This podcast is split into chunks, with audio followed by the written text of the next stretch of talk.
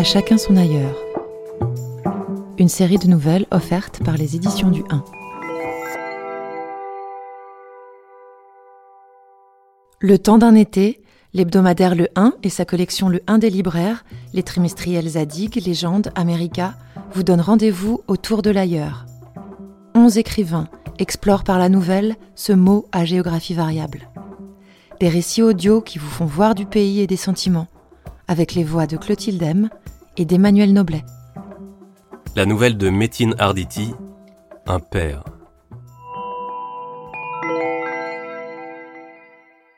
Presbytère d'Eton, la nuit du 24 décembre 1881, chez le pasteur Théodorus Van Gogh. Impossible de fermer l'œil après ce qui s'est passé. À côté de moi, Anna Cornelia est recroquevillée sur elle-même, secouée par les sanglots. Dans la pénombre, il me semble qu'elle a rapetissé de moitié. Sa façon de pleurer me rappelle la manière dont sanglotent les femmes infidèles qui viennent me voir au presbytère, lorsqu'elles se font attraper par leur mari. Elles ont tellement honte qu'elles se ratatinent sur elles-mêmes, enfouissant leur visage dans leurs mains ou dans leurs mouchoirs, ou dans le creux du bras. Où me suis-je trompé avec Vincent? Partout sans doute. Chaque fois que nous nous croisons, on dirait deux animaux prêts à se jeter l'un sur l'autre. Pas pour se tuer, non, pour blesser, pour faire souffrir. Il suffit que nous échangions trois mots pour que je me sente inadéquate. Si on se croise, je fais semblant d'être surpris ou je prends un air préoccupé, comme si je pensais à quelque chose de grave. J'essaie de l'éviter. Je me dis, à quoi bon, on va encore se disputer, il va se mettre à hurler. Et puis la dispute éclate, forcément. Il me lance de but en blanc, tu m'en veux d'exister. Avoue que tu m'en veux d'exister. Alors l'envie me prend de lui faire du mal, je deviens méchant, moi aussi. Avec Vincent, je me retrouve chaque fois dans le rôle du méchant. Qu'ai-je fait de faux avec ce garçon pour qu'il soit devenu à ce point impossible? Ma nièce Kate est venue avec son bébé passer les fêtes de Noël chez nous. Elle n'a pas 26 ans qu'elle est déjà veuve. Noël dernier, elle était avec son mari. Elle vient à la maison pour penser à autre chose. C'est une enfant merveilleuse, Kate. Discrète, fine. On l'appelle Kay, comme si Kate, c'était déjà trop pour une si petite personne. Avec Vincent, elle se montre gentille. Elle sait qu'il est difficile. Elle lui parle avec douceur. Lui, ni une ni deux, il la prend d'assaut, lui raconte mille balivernes. Le lendemain de son arrivée, c'est-à-dire ce matin, il lui annonce comme ça qu'il ne veut vivre qu'avec elle, qu'il veut l'épouser, qu'il veillera sur son fils comme s'il était de lui. Et lui demande une réponse immédiate, là, sur le champ. C'est oui ou c'est non. La pauvre fille prend peur, elle monte voir Anna Cornelia, lui raconte tout ça très vite, en tremblant, et dès que Vincent est occupé à autre chose, je ne sais plus à quoi, elle ramasse ses effets, prend son enfant et s'enfuit au village.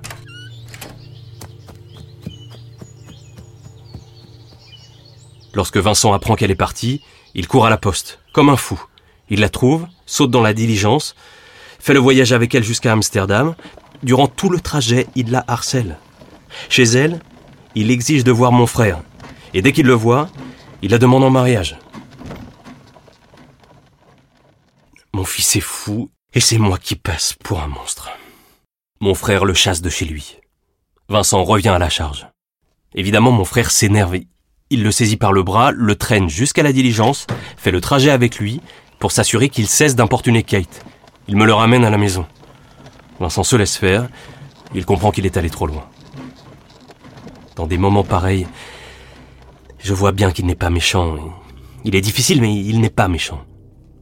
Mon frère me raconte ce qui s'est passé, et puis il rentre chez lui, écrasé de tristesse, lui aussi.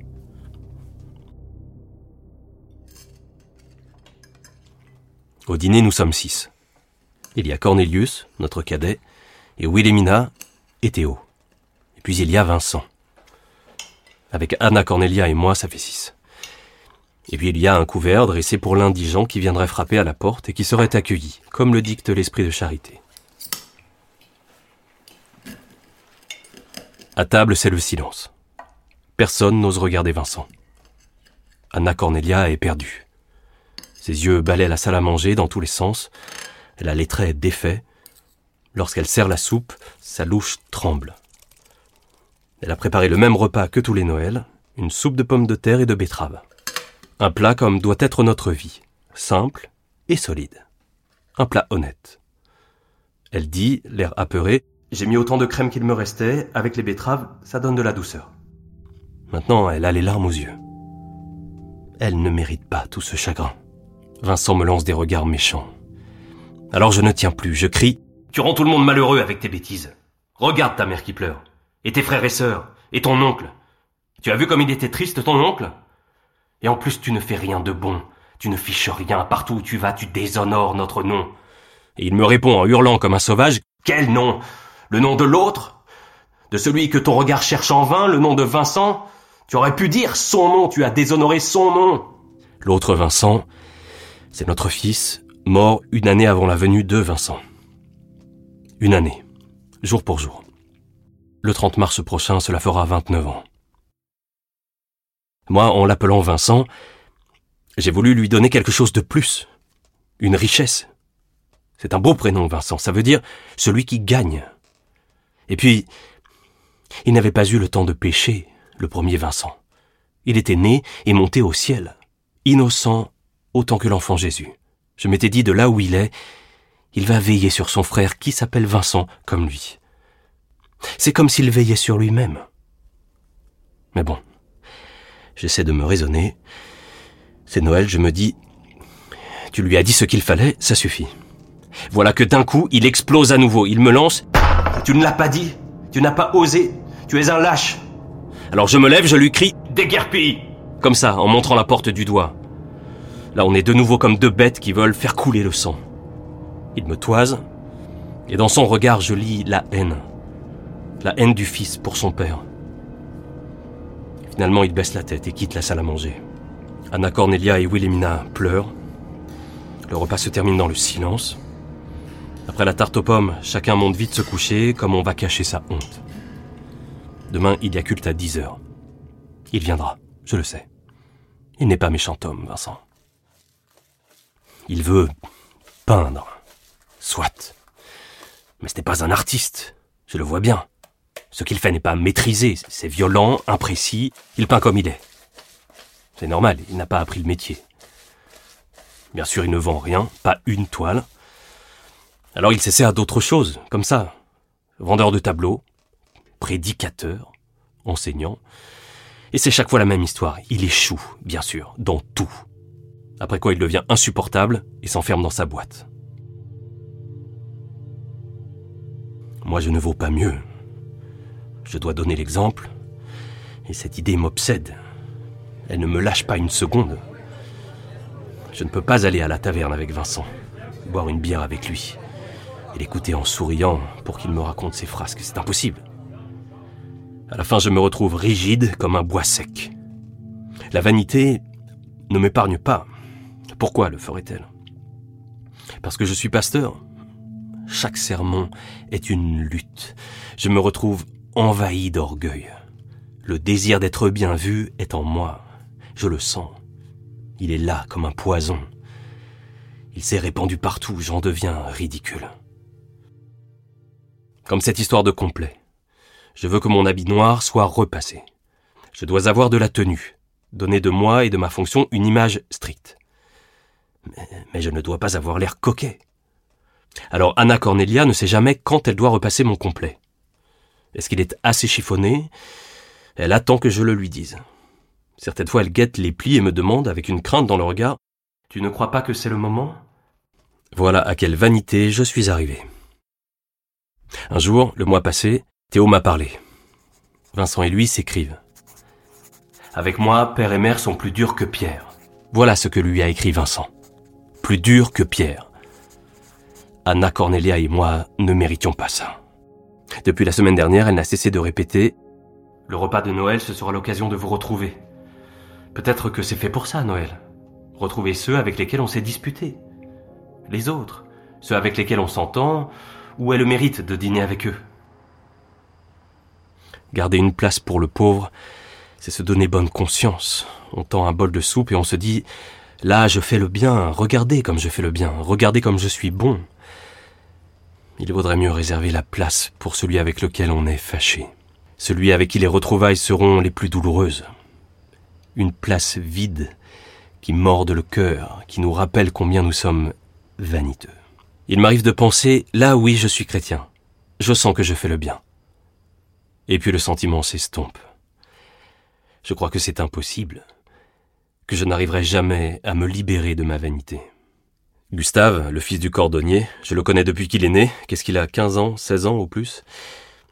D'une arrogance sans limite. Je lui parle d'humilité. Avec un geste du menton, il me lance Qu'est-ce que ça veut dire?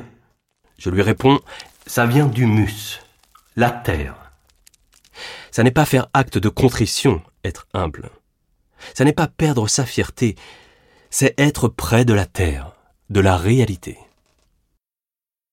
Le garçon est reparti troublé, et j'étais content. Je me suis dit, peut-être qu'il va réfléchir. Et puis j'ai pensé à Vincent. Je passe mon temps à dire qu'il devrait faire ceci ou cela, qu'il n'a pas d'excuses, et tout le reste. Je me mets un cran au-dessus de lui. Je repense à ce qu'il aurait dû dire. S'il avait la moindre dignité, je dresse la liste de ses fautes. J'échafaude des actes d'accusation, je raisonne en juriste. À la fin, je le juge et je le condamne. Et je ressasse mon amertume encore et encore. C'est de moi-même que je devrais être déçu. On s'empoisonne le foie avec la mémoire. Il faudrait pouvoir oublier, effacer ce qui a été dit, les querelles, les mots durs, tout ce qui a été fait pour blesser, oublier et recommencer.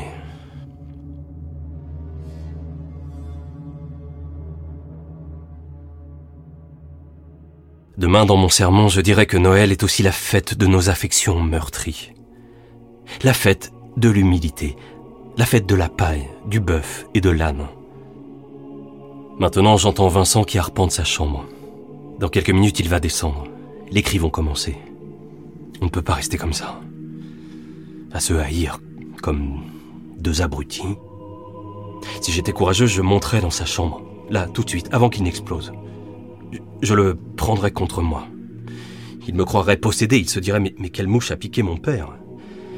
Il essaierait de me repousser, c'est sûr, il y mettrait toutes ses forces, et moi je m'agripperais à lui, je lui dirais Noël, c'est la fête des retrouvailles. Et je lui dirais encore Tu es Vincent, mon fils. Il me regarderait avec ses yeux fous sans comprendre et je lui répéterais Tu es Vincent, mon fils, et tu es dans mon cœur chaque seconde que Dieu fait.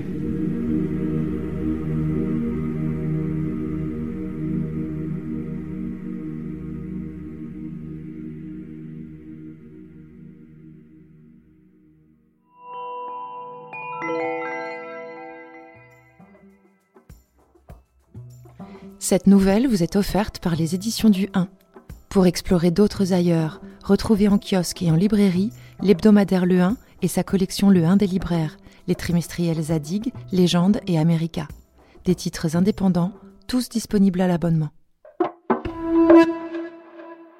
Le 1 des libraires, c'est cinq rendez-vous annuels pour explorer notre époque par la littérature avec dans chaque numéro une seconde feuille consacrée à une œuvre de référence, qui se déplie en une grande affiche à collectionner. À retrouver en kiosque et en librairie ou par abonnement sur le 1hebdo.fr. À chacun son ailleurs est un podcast des éditions du 1, produit par Bababam. La nouvelle est lue et interprétée par Emmanuel Noblet.